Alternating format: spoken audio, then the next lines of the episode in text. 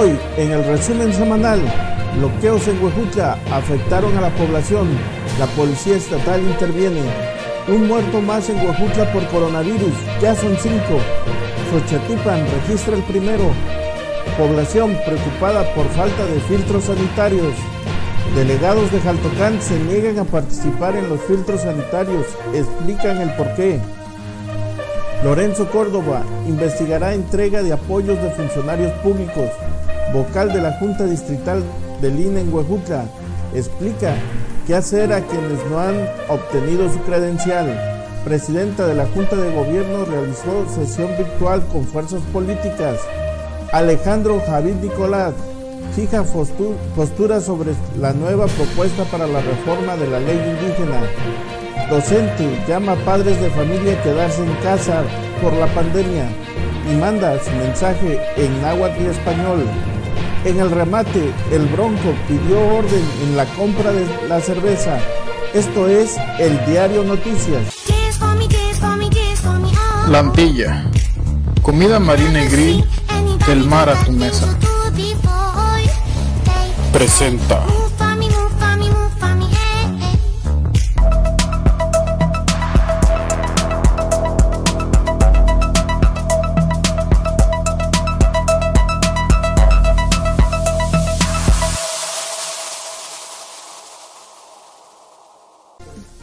Los bloqueos registrados en el municipio de Huejutla sobre la vía México-Tampico a la altura de las Tres Huastecas y en el crucero de Macustepetla afectaron a transportistas que quedaron varados y a la población que se vio en la necesidad de caminar para transbordar.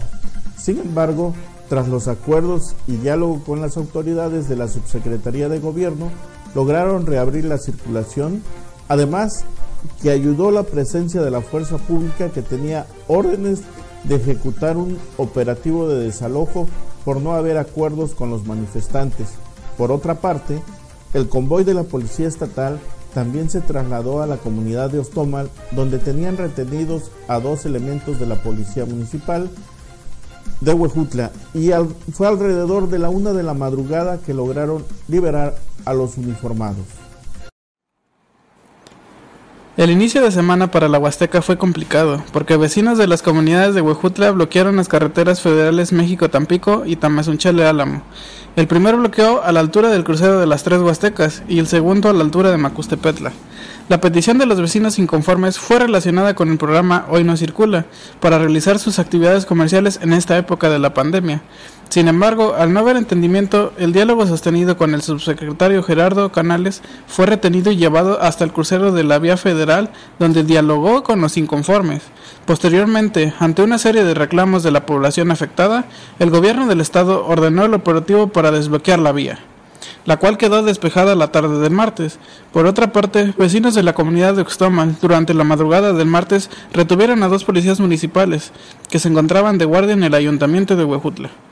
Fue hasta la madrugada del miércoles cuando el subsecretario de Gobierno Gerardo Canales Valdés platicó con los inconformes. Gracias al diálogo se logró la liberación de los dos uniformados, pero las reuniones con los manifestantes continuaron el miércoles. El operativo para lograr la liberación de los uniformados fue por el subsecretario de Seguridad Pública Mauricio Delmar Saavedra, quien estuvo atento a que se privilegiara el diálogo y evitar cualquier confrontamiento con la población de esta forma pacíficamente lograron la liberación de los elementos. Sí, la información que tenemos que ya estamos sin novedad, ya se liberaron eh, gracias a las negociaciones del gobierno del Estado, fue la instrucción del gobernador Omar Fayad, y sobre todo que prevalezca el diálogo y prevalezca precisamente la, plática con las comunidades. Sabemos que hay muchas necesidades. El gobernador Omar Fayad, su amigo, está muy pendiente de todas estas situaciones. Estamos trabajando, hay muchas necesidades en todas las, muchas partes del Estado, también de la República Mexicana. Por lo tanto, hay que eh, tener paciencia, hay que recordar que este es un tema de una pandemia que no, pues no, no, estaba ni planeado ni nadie lo pidió, fue algo que está sucediendo y que viene de otras latitudes. Por eso mismo estamos eh, trabajando muy de la mano con todas las... Eh, con todas las, las, dependencias, con el gobierno de México, con, el presidente Andrés Manuel López Obrador, con el Comité Nacional de Salud, para precisamente enfrentar este fenómeno y que le cause el menor daño posible a la población, por lo tanto pedimos a todos los ciudadanos eh, de la pues que seamos pacientes. Los primeros informes que tenemos eh, es precisamente que no tienen absolutamente ninguna lesión, no fueron eh, maltratados, ni mucho menos. de todas formas serán valorados en caso de que así se requiera. Todavía no tenemos bien esa, ese dato porque apenas vienen en camino, pero pues eh, ya están liberados, ya no hay prácticamente novedad, está liberada la circulación, se llegó a un buen entendimiento por parte de los pobladores y por lo tanto pues continuamos nosotros sin novedad en nuestra operatividad eh, de todos los días como Policía Estatal y como Secretario de Seguridad Pública del Estado. Nuevamente la gráfica del reporte diario del gobierno del Estado reveló que en Huejutla se presentó un deceso más, llegando a cinco muertes, mientras que en Xochatipan el virus cobró su primer víctima, además de dejar cinco infectados. Por este motivo, las autoridades piden a la población mantener las medidas preventivas como la sana distancia, el lavado de manos, el uso del cubrebocas, que son esenciales para evitar más contagios, y sobre todo quedarse en casa, ya que este es el periodo más fuerte de contagios por coronavirus.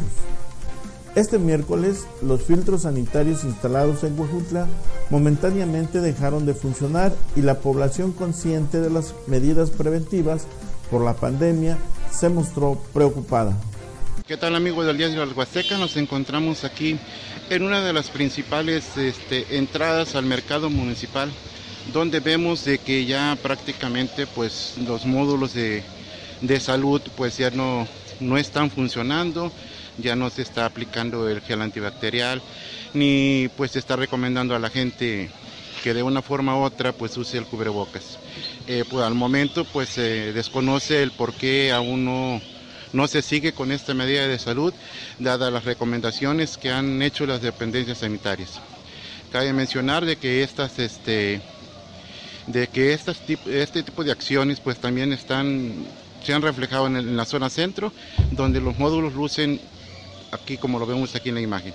Esperemos de que pues, las autoridades correspondientes eh, informen sobre eh, el hecho, el por qué no están funcionando y se apliquen las medidas de salud.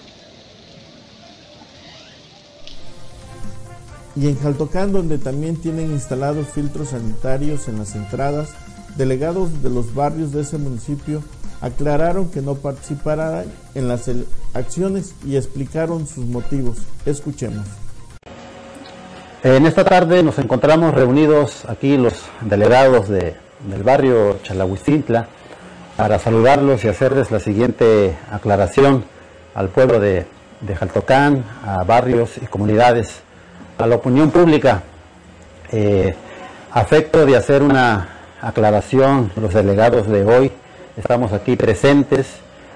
Eh, nos dirigimos al público en general para poner en claro que en base a nuestros derechos y obligaciones como autoridades locales de nuestro barrio de Chalahuicintla, en relación a la participación en los filtros sanitarios instalados en los accesos al municipio de Jaltocán, decidimos en no formar parte. Eh, por lo siguiente, uno, eh, que de acuerdo a nuestra función, eh, eh, por ahí me informé en el artículo 81 de la Ley Orgánica Municipal del Estado de Hidalgo, menciona que los órganos auxiliares municipales actuarán en sus respectivas comunidades, es decir, que solo tenemos facultades en el barrio. O sea, si, quiero poner un pequeño ejemplo aquí, por ejemplo, si el presidente, nosotros sí nos pide una ayuda, sí, pero para nuestro barrio, para nuestra gente y para las personas que representamos. Sin embargo, los filtros, los filtros se encuentran instalados fuera de nuestra competencia, por decir, en estos momentos que está instalado en la comunidad de Vinasco eh, eh, y en el barrio El Rosario. Este es el punto número uno que estamos aclarando. El punto número dos que no fue idea de los, de los delegados solicitar los filtros. Esto lo quiero también aclarar porque en el periódico eh, salió de su noticia que ahí dice que nosotros los delegados fuimos y le pedimos al presidente municipal que, que pusiera los filtros y eso no fue así porque eh, la fecha que se levantó el acta fue el 13, tres compañeros, 13 de mayo, ¿verdad? 13 de mayo y entonces y ya los filtros ya estaban instalados desde hace 15 días antes. ¿Eh?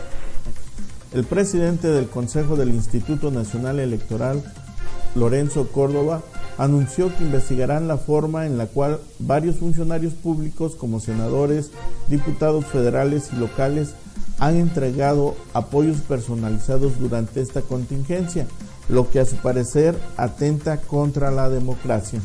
Hola, ¿qué tal? En las últimas semanas se ha registrado un notable activismo de decenas de servidores públicos que bajo el argumento de auxiliar a la población durante la emergencia sanitaria han aprovechado para promover su imagen personal principalmente en redes sociales e Internet.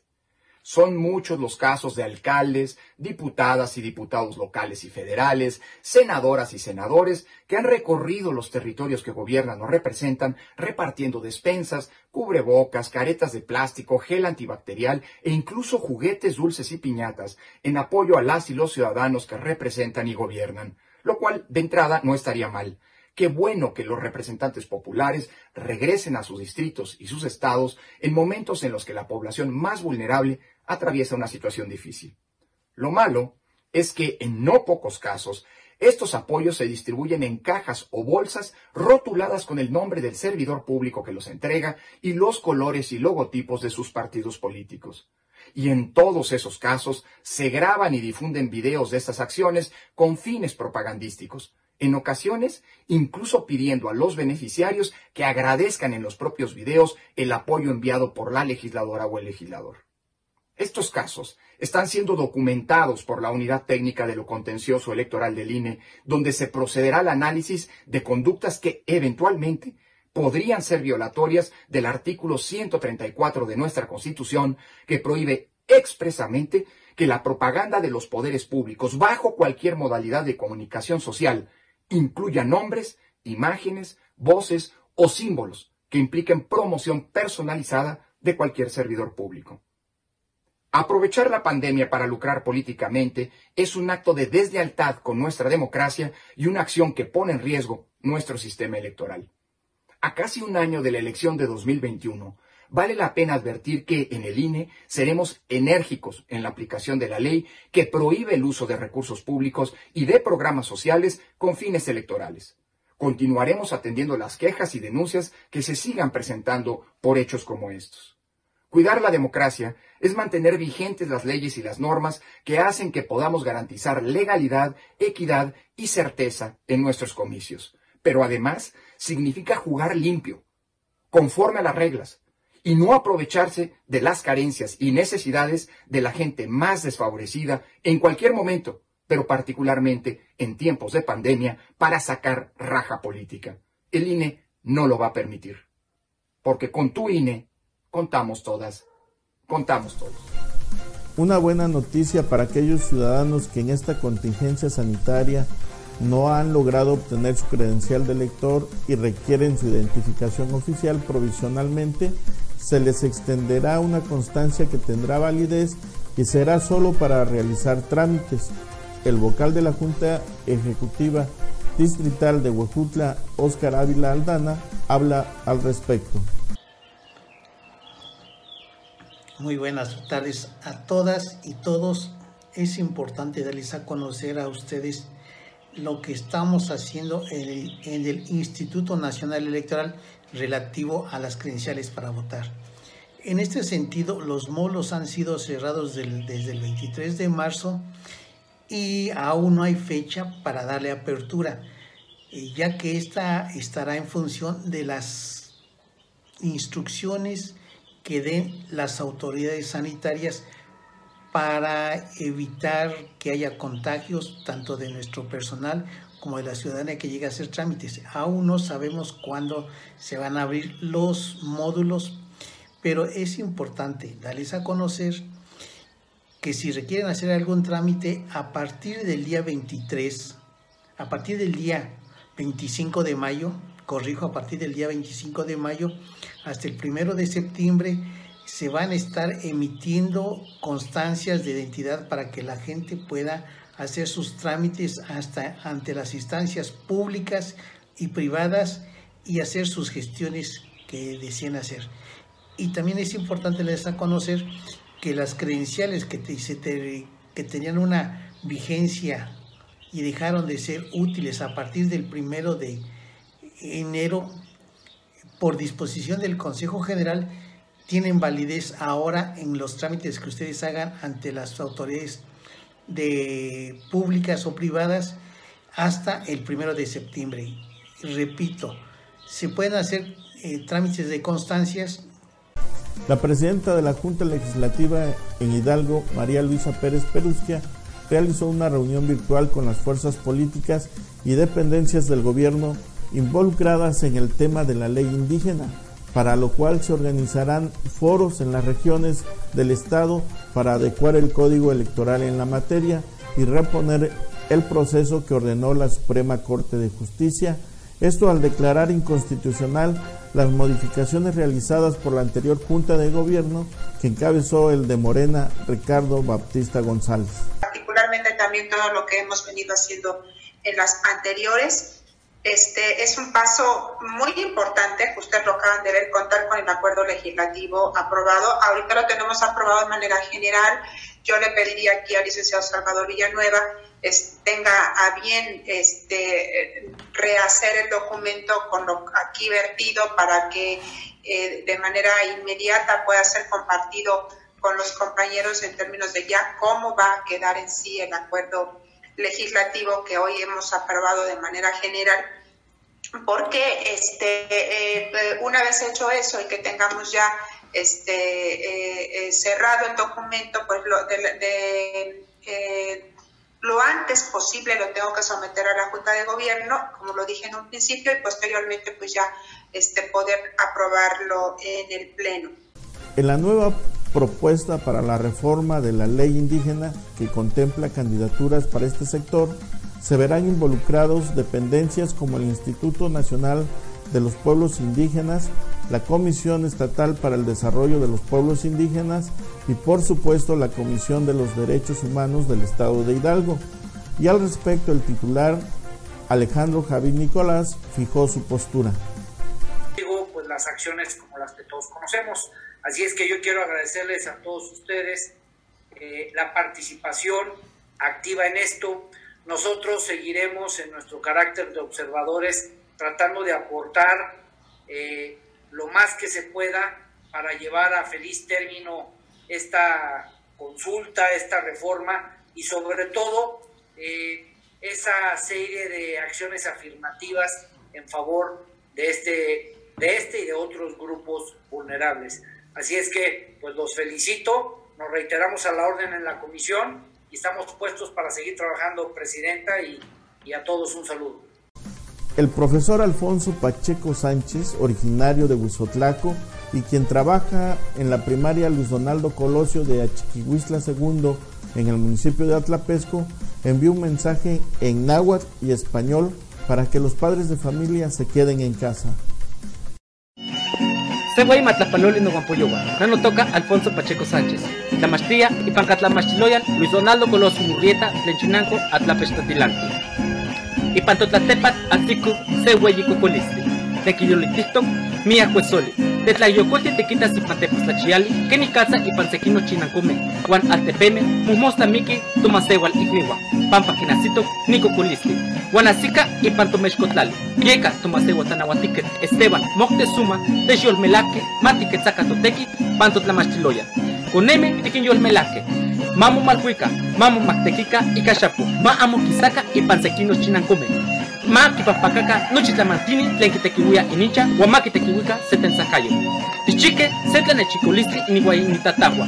Uan ihkino tikiyolmelake tlen ikuesoli. Tipeuatike se tekip, tisenkake tekitlakuiloli, uan tikinmakake. Timotlahtolsenkake, uan ihkino tikinilhuike ma tekitika iniuaya inikonewa inicha. Uan momosta techitanilia tla ixkopinkayo kampa tikitake nikatza nikoneme tekiti. Ixtlamatili amo mokotonas. Palehuise, Juan Quemapanos, Cocolistli, Capaquilistli y Conanase Tutequi. Nama, Amo Chiquiza, Shimo Mucha. Buen día, mi nombre es Alfonso Pacheco Sánchez. Trabajo en la escuela Luis Donaldo Colosio Murrieta y a la localidad de Achiquihuistla 2, perteneciente a nuestro querido municipio de Atlapesco, de la zona escolar 031. Hoy tenemos una gran situación, una pandemia que está preocupando a México y al mundo entero. Constantemente vemos en la televisión el incremento de muertes a causa de la enfermedad denominada COVID-19. Como docentes hemos hecho lo propio, en coordinación con los padres de familia, con los alumnos, hemos proporcionado información pertinente para que nuestras comunidades indígenas no llegue esta enfermedad.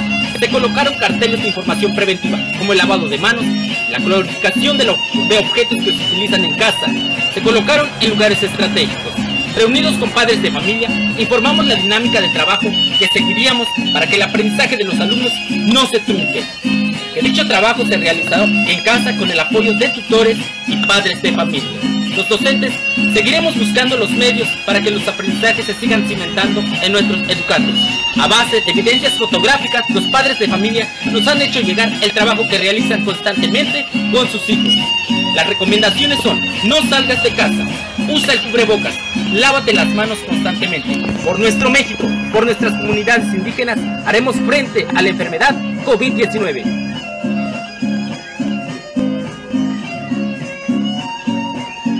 Y llegamos al remate. Esta vez le toca ocupar este espacio al gobernador de Nuevo León, Jaime Rodríguez Calderón, mejor conocido como el Bronco, quien le pidió a sus paisanos orden en las enormes filas para comprar cervezas.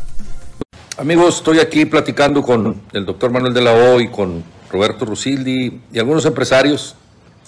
He visto con mucha atención el cómo muchos de ustedes o muchas de las familias de Nuevo León cada que va un camión de chela para un Oxxo o un Super 7, un, un lugar donde venden un depósito, se hacen muchas filas.